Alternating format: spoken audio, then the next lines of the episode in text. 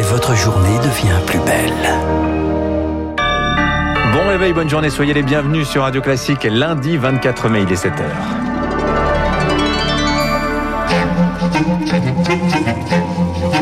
6h30, 7h30, la matinale de Radio Classique avec Dimitri Pavlenko. Et à la une ce matin, le coup de sang des Européens après le déroutage d'un avion de ligne par la Biélorussie à son bord. Un opposant politique, il a été arrêté. Les 27 euh, discutent aujourd'hui d'éventuelles sanctions.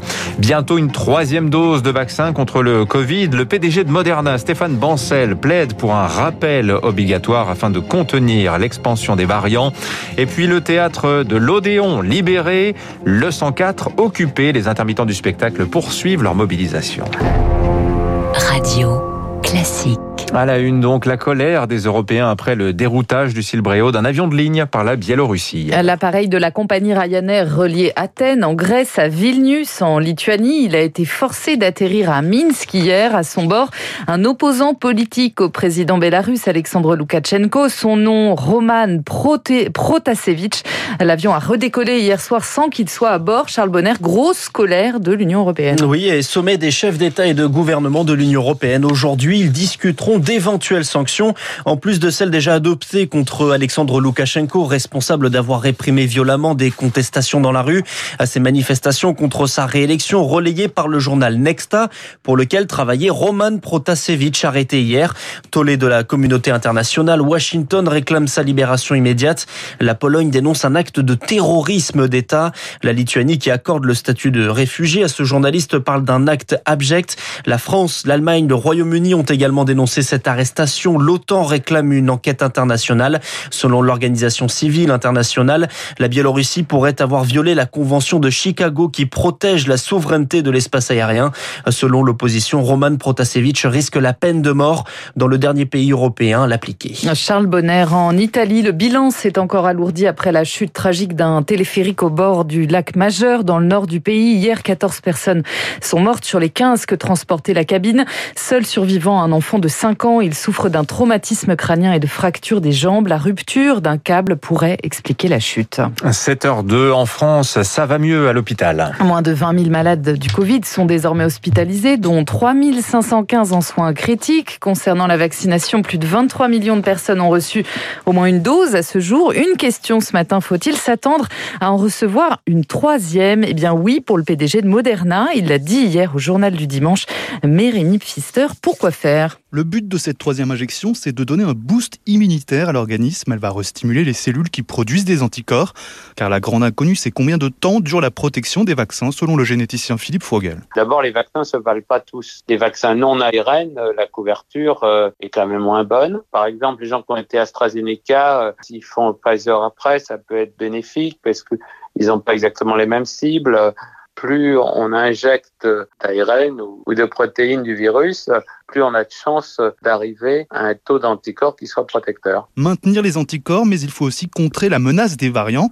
En fait, la clé, ce serait des rappels annuels spécifiques à ces mutations juste avant l'hiver. Maintenant qu'on est sûr que euh, le virus dans six mois ne se ressemblera pas, que très probablement la pandémie va continuer, même à bas bruit, mais avec apparition de virus modifiés. Si on veut euh, s'en sortir, il va falloir revacciner les gens, comme on le fait avec la grippe, mais avec des vaccins modifiés. Le Royaume-Uni lui a d'ores et déjà annoncé il mènera une campagne d'injection de rappel fin décembre, car AstraZeneca semble avoir une efficacité moindre dans le temps. Les chercheurs vont donc étudier le mois prochain les effets de sept vaccins différents en troisième dose. Et autre question qui se pose, faut-il vacciner les 12-17 ans? Ce n'est pas pour tout de suite, avait laissé entendre Olivier Véran, le ministre de la Santé, la semaine dernière. Mais toujours pour le patron de Moderna, Stéphane Bancel, il faudrait le faire avant la fin de l'été.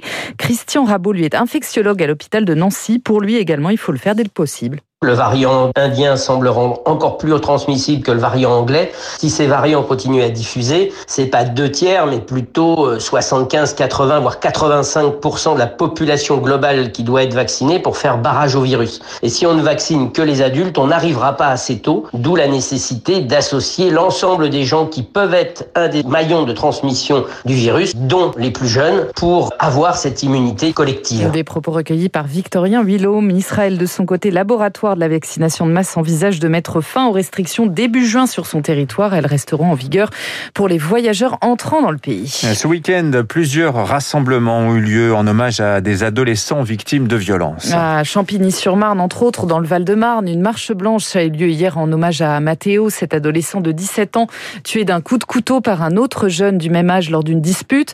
Pour Laurent Jeanne, le maire de la ville, il faut renforcer les structures d'écoute et d'accueil pour ces jeunes. On a des structures euh, jeunesse, des points où les jeunes peuvent faire des activités. On a aussi euh, des structures qui travaillent pour essayer de les accompagner euh, lorsqu'ils ont besoin de trouver un stage, un emploi. Et donc, on a déployé toute une palette de services pour accompagner ces jeunes. Mathéo, c'est pas un enfant délinquant. Hein. Il était pleinement inséré, très apprécié dans plusieurs quartiers de la ville.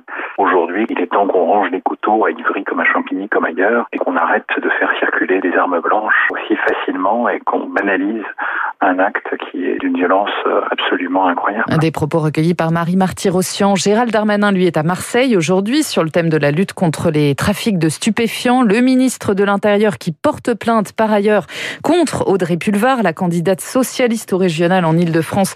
Elle avait accusé de faire pression sur les députés en participant à la manifestation des policiers. C'était la semaine dernière. Patrick Poivre d'Arvor, entendu par la police mardi dernier, lui dans le cadre de l'enquête pour viol qu'il vise après les accusations de l'écrivain Florence Porcel. D'après le Parisien, les enquêteurs ont recueilli deux nouvelles plaintes pour des faits prescrits. Enfin, le théâtre de l'Odéon n'est plus occupé ce matin. Les intermittents du spectacle s'y étaient installés depuis plus de deux mois. Ils l'ont quitté hier, mais pour se réinstaller au 104 dans le nord de Paris, ils réclament toujours une deuxième année blanche et le retrait de la réforme de l'assurance chômage, malgré la réouverture partielle des lieux culturels. Karine Huette est la secrétaire générale adjointe du syndicat national des artistes musiciens CGT. Il y a 10 à 20% des gens qui retravaillent. Hein. Tout le tissu associatif en France qui existe et qui organise des événements, des balles, des concerts, des représentations théâtrales, ça, ce n'est pas prêt de rouvrir. Les concerts debout, on n'est pas prêt de les rouvrir. Et puis, il y a encore des annulations euh, cet été de plein de festivals qui sont pas capables d'assurer l'organisation avec les conditions sanitaires euh, actuelles, en tout cas. Nous, on a vraiment besoin que tous les artistes et les techniciens soient accompagnés jusqu'à arriver à une activité euh, comme celle en 2019. En tout cas, on a des objectifs très précis. C'est comme si l'Odéon avait initié une lutte et aujourd'hui, on voulait vraiment plus la construire. Des propos recueillis par Victoire Fort et puis on termine par le football et la fête Évidemment, jusqu'au bout de la nuit à Lille, les supporters des Dogs ont envahi la Grand Place pour célébrer le LOSC sacré champion de France hier soir, donc sans trembler, après une victoire 2-1 à Angers. La victoire du PSG 2-0 à Brest n'aura pas suffi aux Parisiens pour doubler les nordistes. Lille, champion de France pour la quatrième fois, Dimitri, de son histoire. Ça faisait dix ans que c'était pas arrivé. Enfin, Monaco est troisième sur le podium. Bilan de la soirée quand même. Sept interpellations, dont une pour tentative d'homicide sur les forces de l'ordre. Ah oui, tout de même, hein, quand même. Hein. Merci Lucille Bréau et bravo Lillois quand même pour ce titre de champion de France. Il est 7h07, restez avec nous dans un instant le rappel des titres de l'économie. L'édito de François Vidal, on va parler des tensions qui se réchauffent euh, autour du cercle arctique. Et puis notre invité ce matin, juste après, Pierre Gattaz, l'ancien président.